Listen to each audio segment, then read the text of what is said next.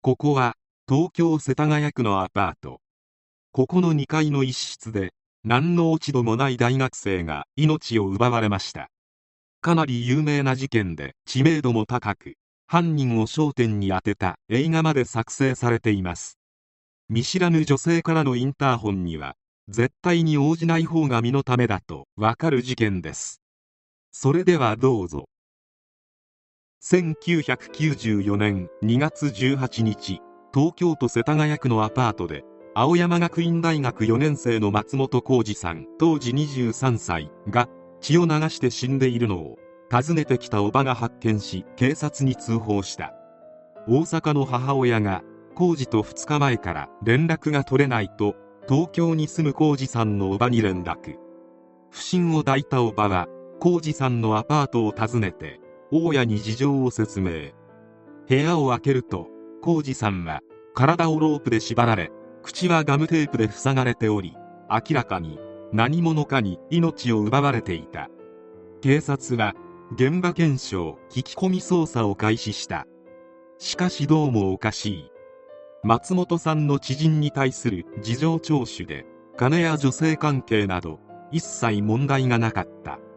むしろ誰にも好かれる松本さんの性格は周りから高い信頼を得ており誰かから恨みを買うことなど松本さんを知る人なら一切考えられなかった。となると行きずりの犯行の可能性が高い。警察は周辺捜査でこのアパートに住む学生から事件の2日前に松本さんの部屋の隣から不審な若い男女が出てきたという証言を得た。そこで警察は松本さんの隣の部屋を家宅捜査したところ血痕が発見された。この部屋の住人も大学生で彼は宮崎県に帰省していた。この男が犯人なのか。早速この学生 A さんに事情聴取したところ犯行当日は宮崎の実家によりアリバイは成立。宮崎にいた A さんに松本さんの命を奪うことは不可能である。しかし A さんは以前付き合っていた女がヤクザ風の男と連れ立ってきたことがある。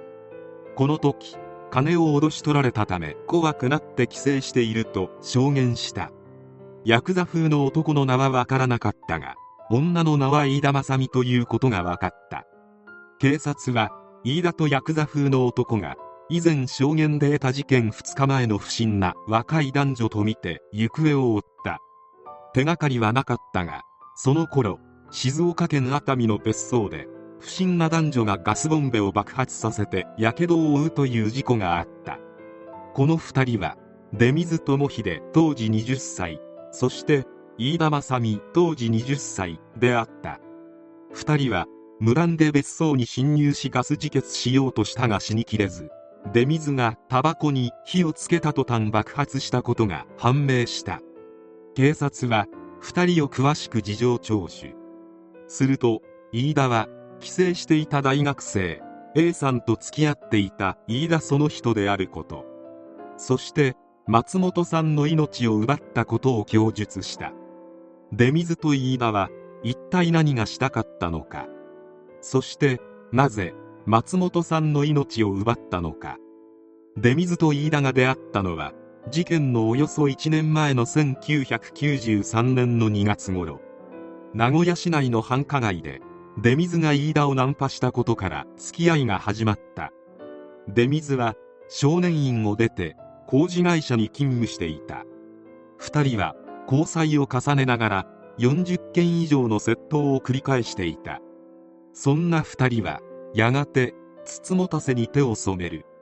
ターゲットは飯田が中学生時代に交際していた A さんであった。飯田は A さんを誘惑し再度交際を始める。しかしそれは出水が計画した筒持たせであり2人はこの一件で2度にわたって A さんから現金を脅し取っている。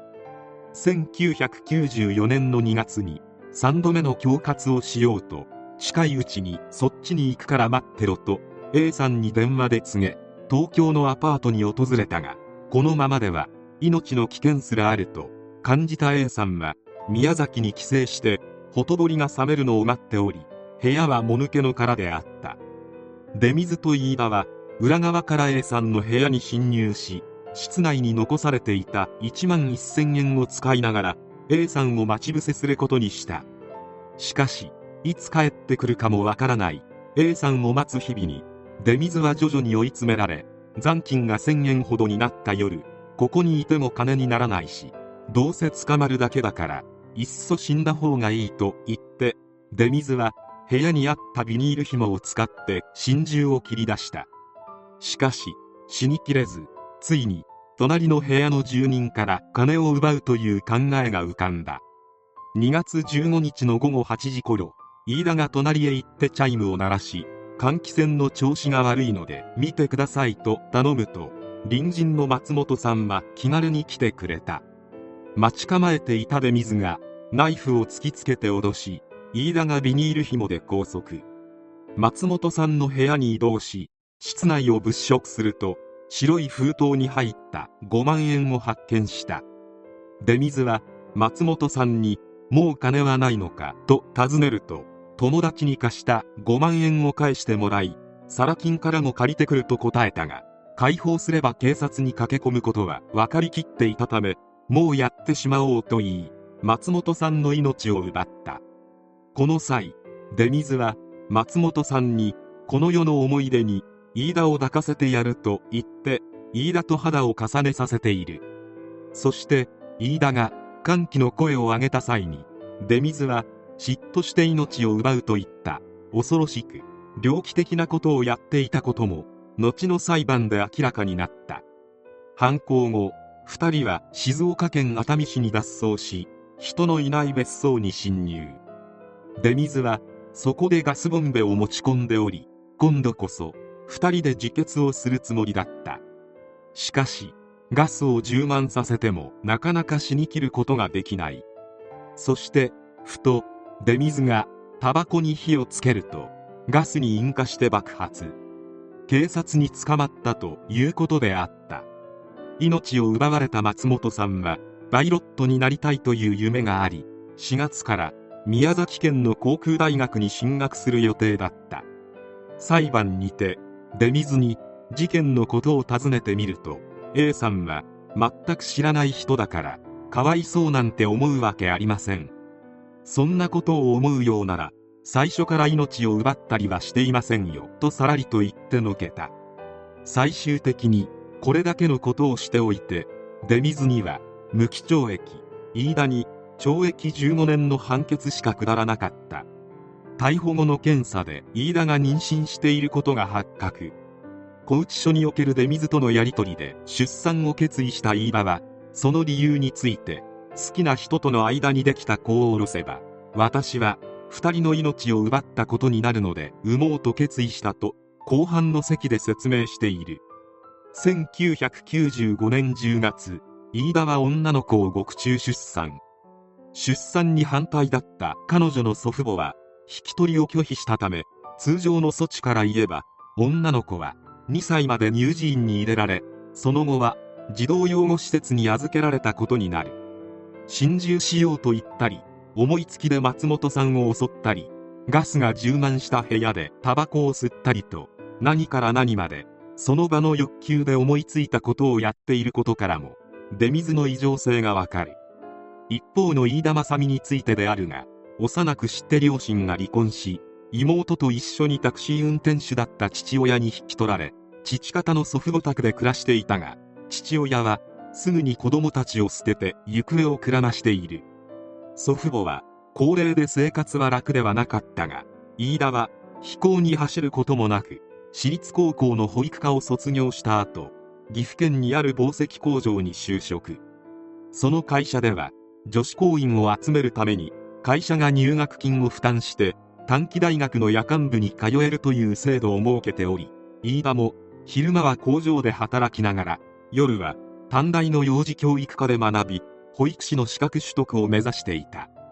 1日8時間の工場での立ち仕事はかなりきつくおまけに夜間に勉強という生活を送っていた飯田にとって唯一の楽しみは休日に名古屋や岐阜の繁華街で遊ぶことだったようでそこで出水と出会ったことで人生が破滅することになってしまった。